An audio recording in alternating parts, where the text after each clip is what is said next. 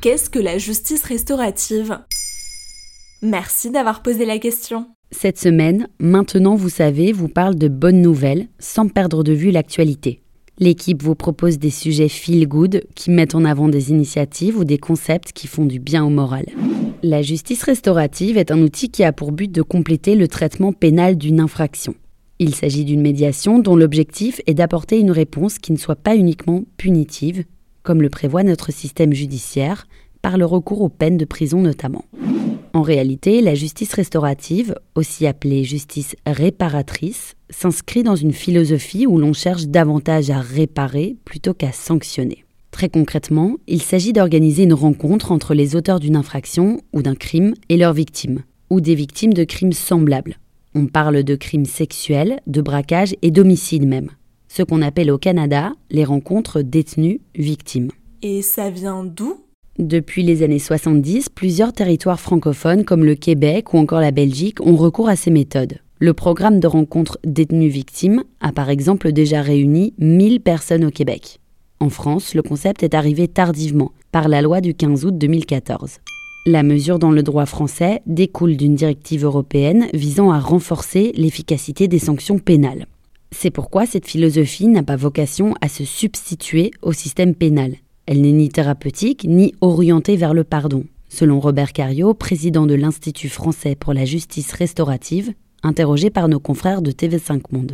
Et ce n'est pas parce qu'un auteur accepte une rencontre avec la victime qu'il obtient un aménagement de peine. Il s'agit surtout de réparer un lien social et de comprendre le pourquoi d'un acte pénalement répréhensible. Cela permet de prévenir la récidive, puisqu'il est désormais prouvé que la prison ne répare pas. Selon un article du journal Le Monde, en France, 31% des détenus qui sortent de prison récidivent dans les 12 mois, d'après une étude de 2016 du ministère de la Justice. Et comment ça marche concrètement? Toutes les précautions sont prises. Par exemple, dans le cas de rencontres détenues victimes, les parties doivent être consentantes à se réunir. Une personne tierce est présente et les échanges sont strictement confidentiels.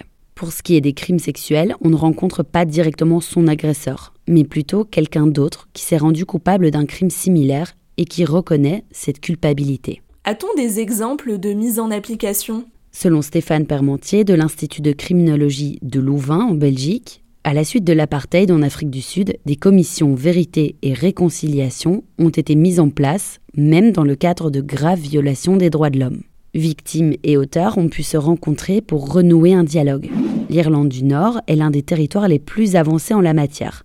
Elle a mis en place des conférences restauratives familiales impliquant cette fois des mineurs et leurs parents dans des médiations bien encadrées. En France, l'idée a fait son chemin jusque dans l'esprit de Georges Saline, un papa dont la fille, Lola, a été tuée à 28 ans durant les attentats du 13 novembre au Bataclan. Salah Abdeslam, le seul membre encore vivant des commandos qui ont fait 131 morts à Paris et à Saint-Denis, ne s'est pas dit opposé à cette rencontre et l'a d'ailleurs manifesté durant l'une des audiences du procès du 13 novembre. Voilà ce qu'est la justice restaurative. Maintenant, vous savez, un podcast écrit et réalisé par Johanna Cincinnatis. Ce podcast est disponible sur toutes les plateformes audio et pour l'écouter sans publicité, rendez-vous sur la chaîne Bababam Plus d'Apple Podcast.